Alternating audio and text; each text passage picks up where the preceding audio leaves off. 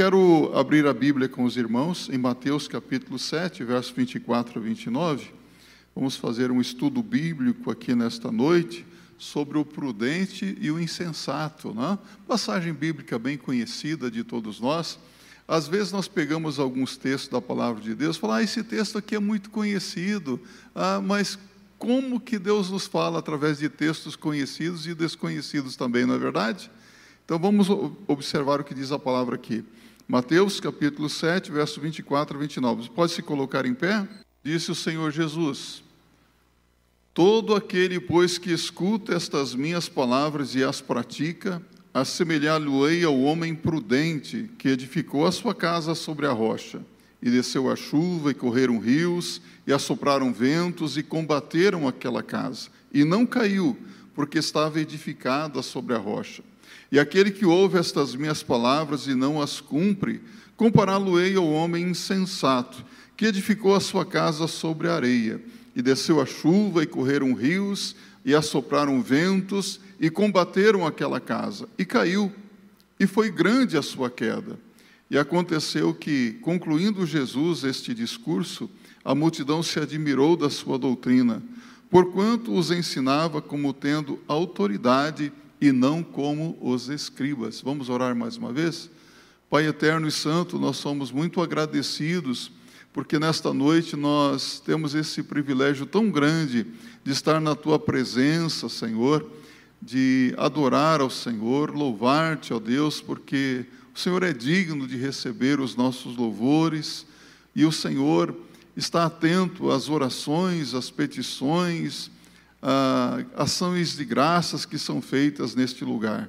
Tudo isso, ó Deus, é expressão do nosso amor, da nossa confiança em Ti e agora nós queremos pedir a direção do Teu Espírito para esse momento de reflexão na Tua palavra.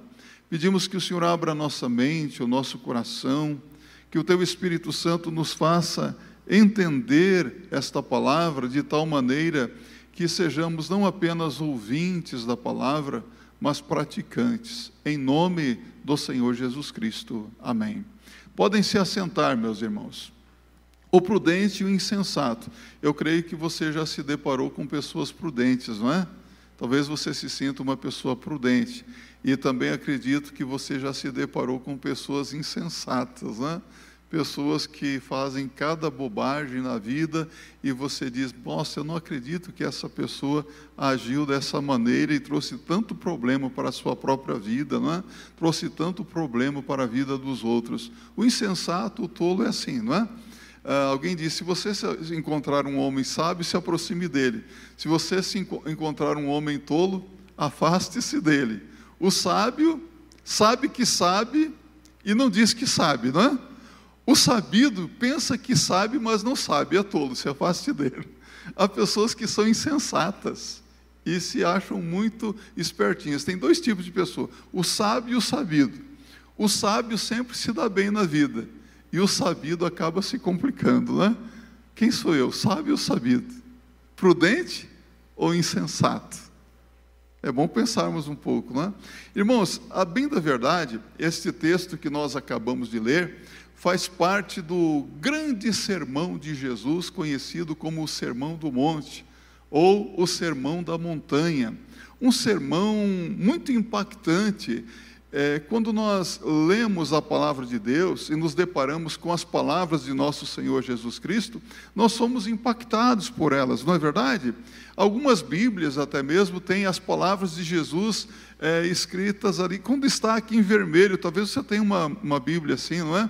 Não que essas sejam as palavras de Jesus, mas toda a Bíblia é a palavra de Deus e a palavra de Deus é maravilhosa. Fala conosco, fala ao nosso coração. Mas aqui, Neste sermão de Jesus, nós percebemos que há uma das mensagens mais excelentes já pregadas por nosso Senhor Jesus Cristo. Palavra de poder. As palavras de Jesus não se resumiam apenas a palavras, mas eram palavras diferentes das palavras dos líderes religiosos, porque eram palavras não vazias, não eram palavras superficiais, não eram palavras jogadas ao vento, mas eram palavras cheias de autoridade, cheias de poder. Jesus falava e as pessoas eram impactadas pela palavra que ele dava, porque Jesus, ele tinha autoridade e tem autoridade para falar. Jesus disse: "Toda autoridade me foi dada nos céus e na terra". Jesus tem autoridade. O que é que dá autoridade para um pregador? É quando ele está fazendo uso da palavra de Deus. Se não está fazendo uso da palavra de Deus, é a palavra dele, não é a palavra de Deus. Então, sempre nós precisamos basear-nos na palavra de Deus. O Sermão do Monte é muito impactante. Sabe, o objetivo de Jesus é mostrar aos seus discípulos e aos seus seguidores que o seu estilo de vida era diferente e que eles tinham agora um desafio de viver como ele vivia, como ele ensinou aos seus discípulos. E Jesus ensinou, não apenas por, com palavras, mas também pela vida, não é? é como é difícil ensinar através da vida, não é? é? É fácil ensinar através da sua vida? Você tem falhas na sua vida? Não? Tem erros? Você é uma pessoa perfeita? Alguém aqui é perfeito? Como que isso tem um peso, né? Até mesmo quando eu vou abrir a palavra e pregar, é, eu, eu, minha esposa está aqui, às vezes já fui pregar, falei, meu Deus, me, me perdoe minha esposa, porque às vezes eu até brinco, eu vou pregar sobre glutonaria, mas eu comi demais, eu não tenho autoridade para pregar sobre aquele assunto, não é? Então você tem que viver aquilo que prega e pregar aquilo que vive, porque você não está cansado de ouvir sermões já? Está ou não? Quantos estudos bíblicos você já ouviu? Eu já ouvi muitos estudos bíblicos, já ouvi bons pregadores, e eu tenho um privilégio de ouvir pastores gabaritados, mas eu tenho um problema comigo. Eu sou muito observador eu não presto muito atenção no que a pessoa fala, eu presto mais atenção no que está por detrás das palavras da pessoa, é, como diz na psicologia, não é? Não preste atenção no manifesto, preste atenção no latente, no que está por detrás das palavras. E às vezes o que está por detrás da palavra não corresponde com o que a pessoa diz. E isso tem um peso, não é? Por isso, meus irmãos, essa orientação de nosso Senhor Jesus Cristo aqui, para que sejamos prudentes, simples como a pomba e prudentes como a serpente. Que orientação de Jesus! Simplicidade e prudência. Jesus ensinava que não basta apenas ter uma aparência de piedade, uma aparência religiosa. Nós vivemos um tempo em que temos muitas pessoas aí abraçando, eu não digo nem o evangelho, mas abraçando uma religião, abraçando uma fé evangélica. E temos muitos religiosos hoje. E Jesus está dizendo: isso não basta. Não basta ser religioso. Não basta ter uma aparência de piedade porque a aparência de piedade pode até enganar as pessoas por algum tempo, mas não durante todo o tempo. Alguém já disse assim: é possível enganar a todos durante um tempo, mas é impossível enganar a todos durante todo o tempo. E devemos ser verdadeiros, autênticos em tudo, pois aqui nos versos 21 a 23, Jesus adverte nem todo o que me diz Senhor, Senhor, entrará no reino dos céus, mas aquele que faz a vontade de meu Pai que está nos céus. Muitos me dirão naquele dia: Senhor, Senhor, não profetizamos nós em teu nome, e em teu nome não expulsamos demônios, e em teu nome não fizemos muitas maravilhas? Então lhes direi abertamente: Nunca vos conheci. Apartai-vos de mim, vós que praticais a iniquidade. Praticais o que? O que ele diz na palavra? Praticais a iniquidade, que vive em desobediência. É uma grande bênção frequentar a igreja, não é? Ah, nós que estamos aqui nesta noite somos muito privilegiados. É uma grande bênção frequentar a igreja, participar dos cultos, assistir os cultos, se envolver na obra de Deus. Que grande privilégio. Isso é uma grande bênção, meus irmãos.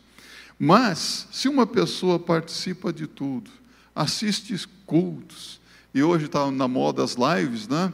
E dez lives por dia, mas não é salvo, isso é uma perda de tempo. De que adianta participar de tudo, se envolver com tantas coisas, participar deste ou daquele ministério, se ainda não foi salvo por Jesus Cristo?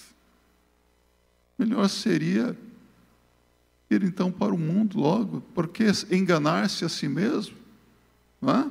Jesus não está encorajando uma pessoa a ir para o mundo, mas Jesus está dizendo: deixa de ser insensato prudente. Não negocie com a sua vida.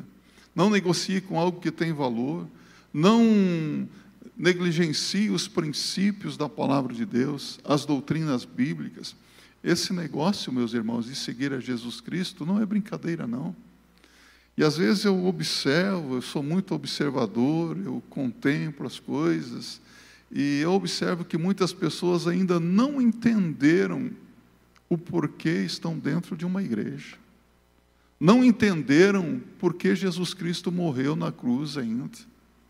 Estão levando a vida cristã como se fosse algo que faz parte da vida social. Mas não é assim. Compreende o que eu estou dizendo para vocês? O meu desejo é que o Espírito Santo de Deus use essa breve reflexão na Sua palavra, fale bem de perto ao seu coração, para que hoje você se certifique se você é apenas um religioso ou se você já é um salvo. Aos que estão aqui, aos que estão em casa, aos que estão acompanhando, talvez até num aplicativo no celular, e se chegar à conclusão de que ainda não é salvo por Jesus, hoje tome a decisão de aceitar a Cristo como Senhor e Salvador da sua vida. E a sua vida será mudada. Então, cada um de nós precisa examinar muito bem sobre que alicerce está edificando a sua casa. O homem prudente constrói a casa da sua vida sobre a rocha.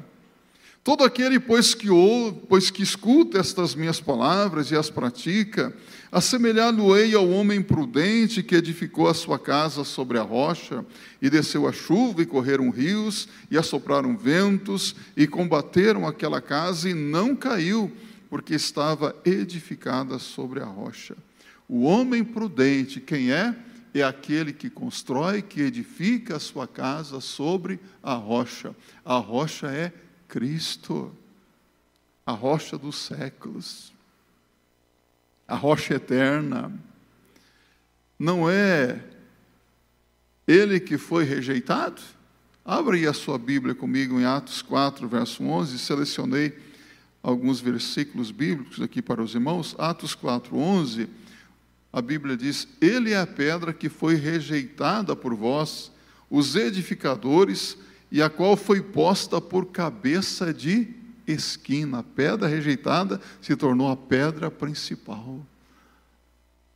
Abra agora a sua Bíblia em 1 de Pedro, capítulo 2, versos 4 a 6.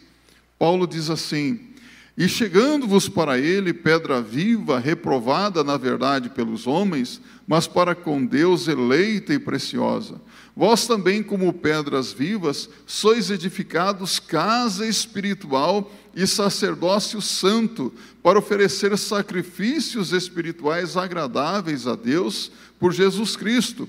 Por isso também na Escritura se contém: Eis que põe em Sião a pedra principal da esquina, eleita e preciosa, e quem nela crer não será confundido. Quem crer em Jesus não é confundido, não se confunde. Que benção, não é?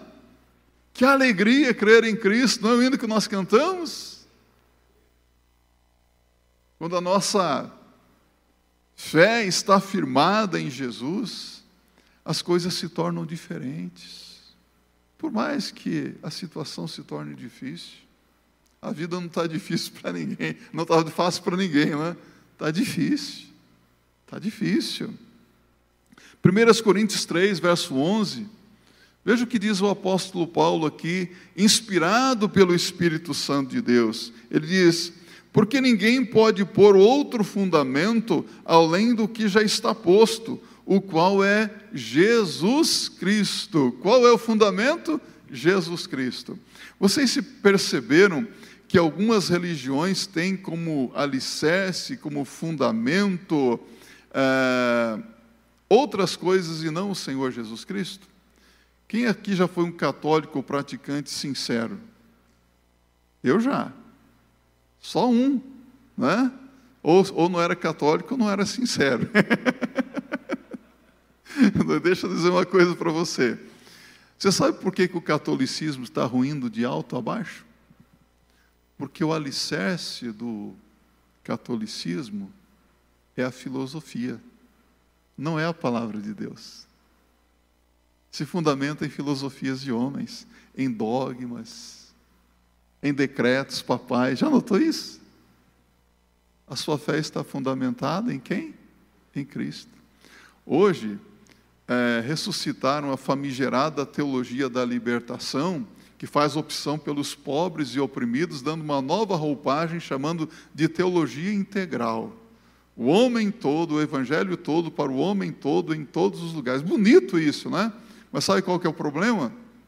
A base dessa teologia não é a palavra de Deus, porque Jesus nunca fez opção pelo pobre. Jesus pregou o evangelho para o oprimido e para o opressor. Já notou isso? Qual que é a base dessa teologia? A sociologia. E sabe por que, que não dá certo? Porque é baseado na sociologia. Às vezes nós nos apoiamos em filosofia, em psicologia, em sociologia, em tantas gias que estão por aí, não é verdade? Sabe o que é gia? nós temos que nos firmar na palavra, meus irmãos. Que nos sustenta a palavra de Deus. Efésios 2, verso 20, Paulo diz assim: edificados sobre o fundamento dos apóstolos e dos profetas, de que Jesus Cristo é a principal pedra de esquina. Olha só. Todas as pessoas precisam de uma base, de um alicerce, de um fundamento. Caso contrário, a vida fica solta, a vida fica vazia, a vida fica sem rumo, a vida fica desequilibrada. Não é, não é verdade que o que dá sustentação, equilíbrio a um edifício é o seu fundamento? Você não vê muitas vidas soltas hoje?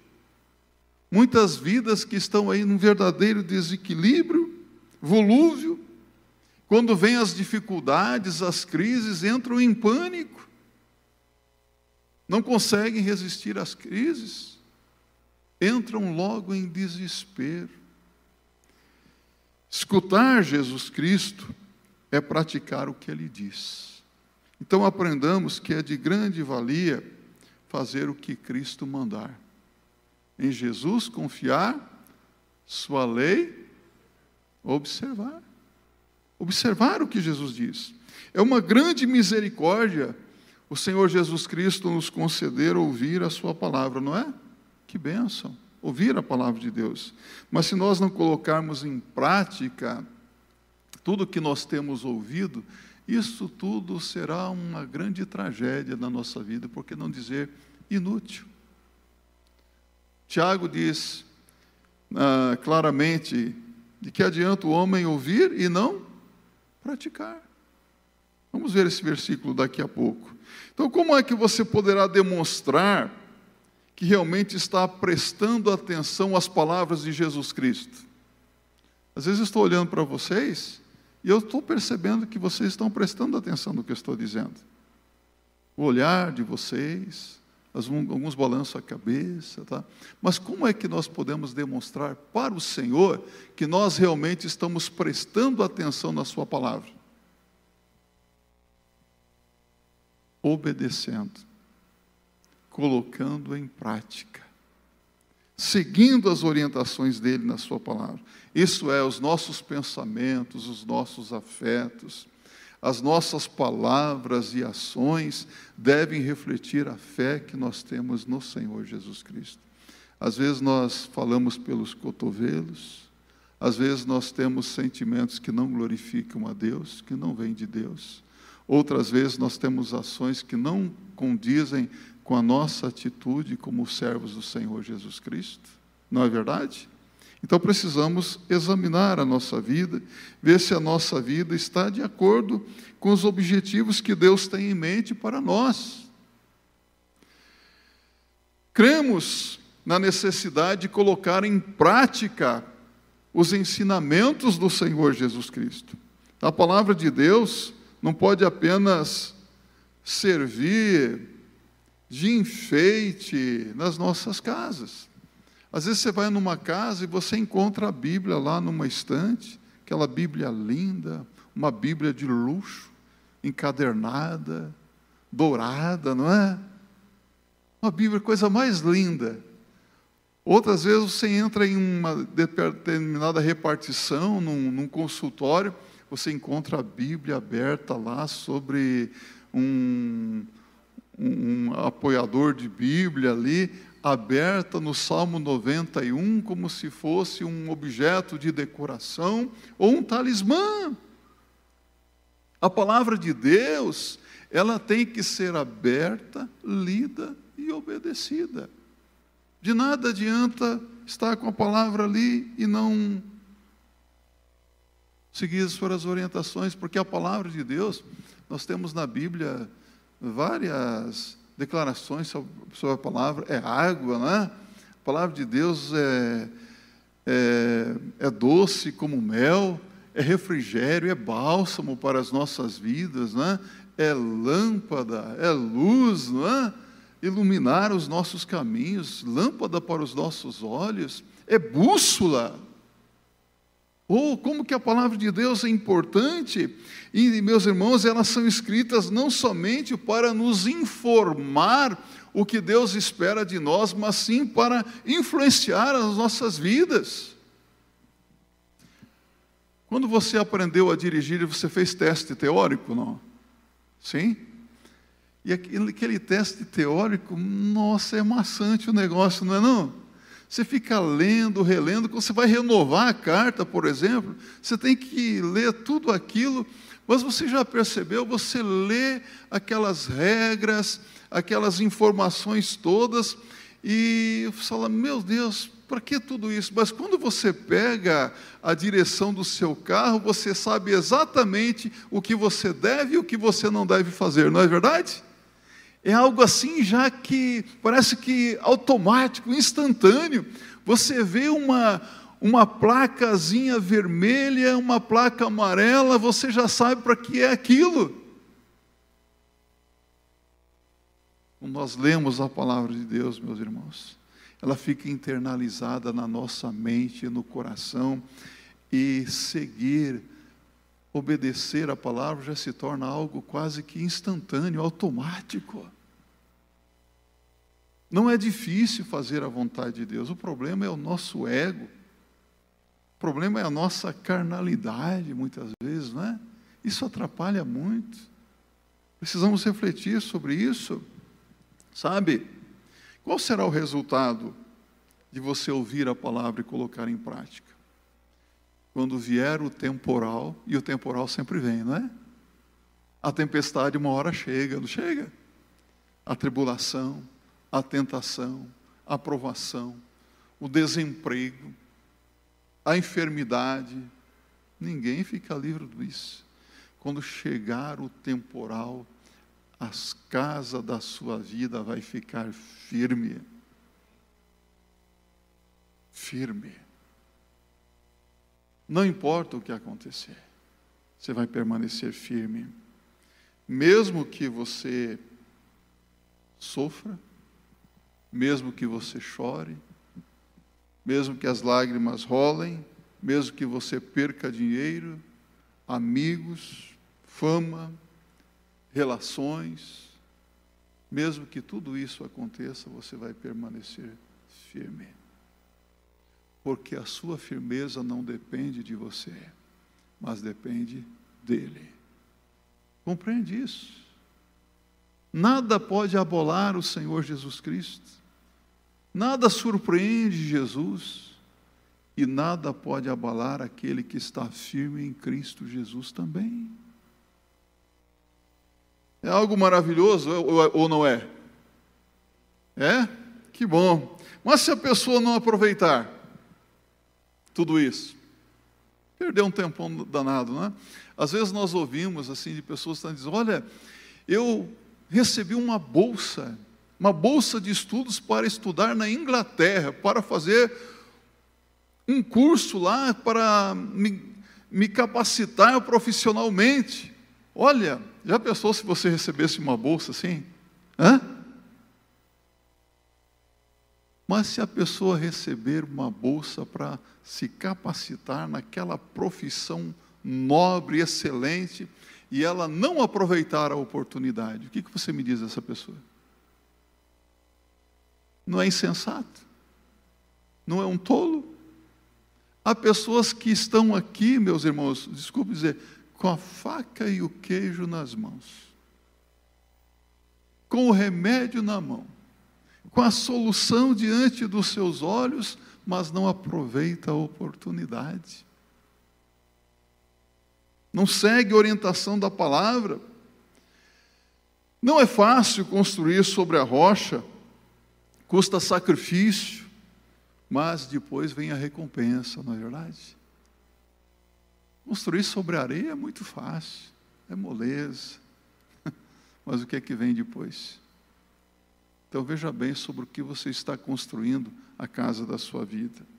Jesus diz que o homem insensato constrói a casa da sua vida sobre a areia. Notemos o que diz Jesus, versos 26 e 27. E aquele que ouve estas minhas palavras e não as cumpre, compará-lo-ei ao homem insensato que edificou a sua casa sobre areia.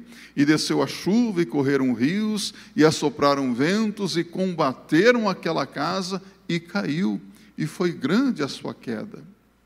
Sua casa está edificada sobre o quê? Será que está edificada sobre alicerces, fundamentos humanos? Porque você vê nitidamente que algumas pessoas constroem a sua vida no alicerce do dinheiro, não é verdade? Da fama, da popularidade, da confiança em homens. E quando esses alicerces não se sustentam, a vida toda da pessoa se desmorona também. É grande a queda. Às vezes nós assistimos aí altos edifícios sendo demolidos, eles caem de alto a baixo, que queda, não é?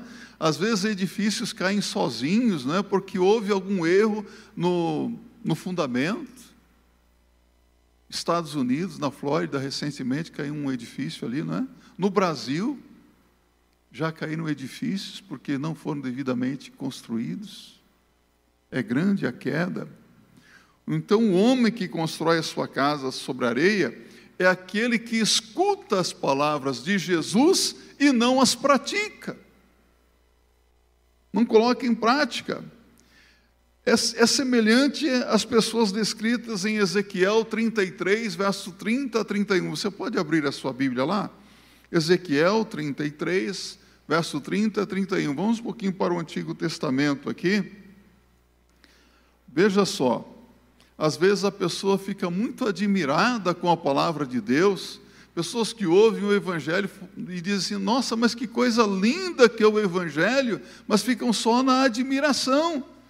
Olha o que diz a palavra: quanto a ti, ó filho do homem, os filhos do teu povo falam de ti junto às paredes e das portas das casas, e fala um com o outro, cada um ao seu irmão, dizendo: Vinde, peço-vos, e ouvi qual seja a palavra que procede do Senhor.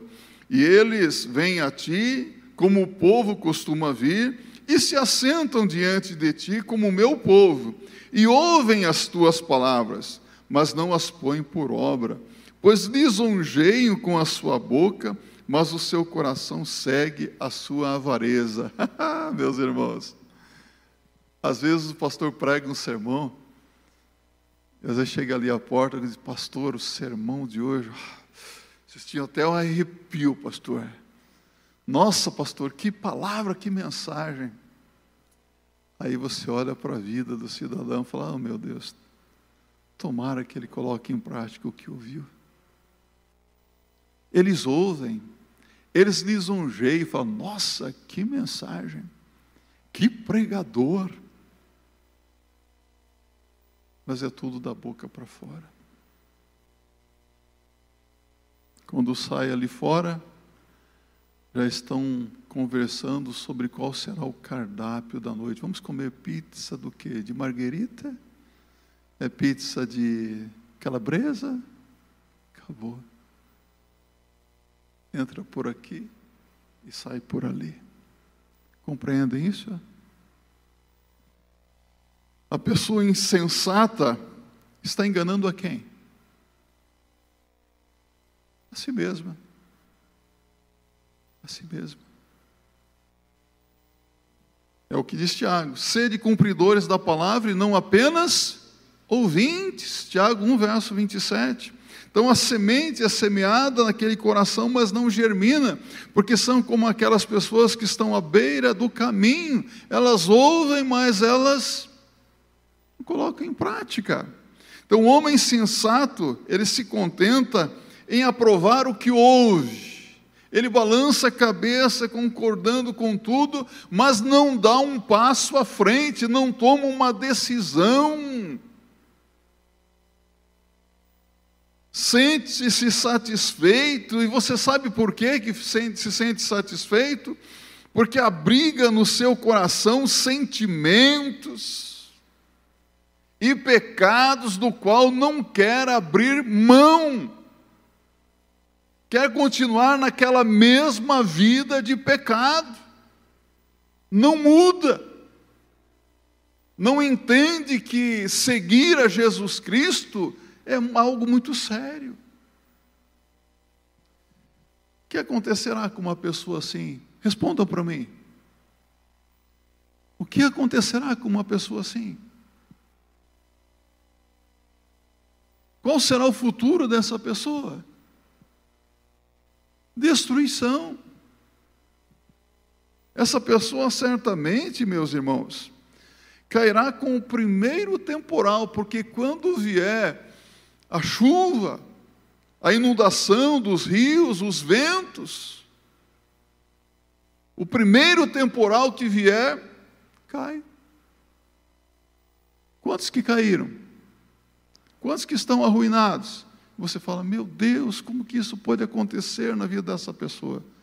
Mas o alicerce dessa vida foi construído sobre Cristo ou sobre areia? sobre os fundamentos do mundo. Certifiquemos sobre a nossa vida. O que está edificado a nossa vida?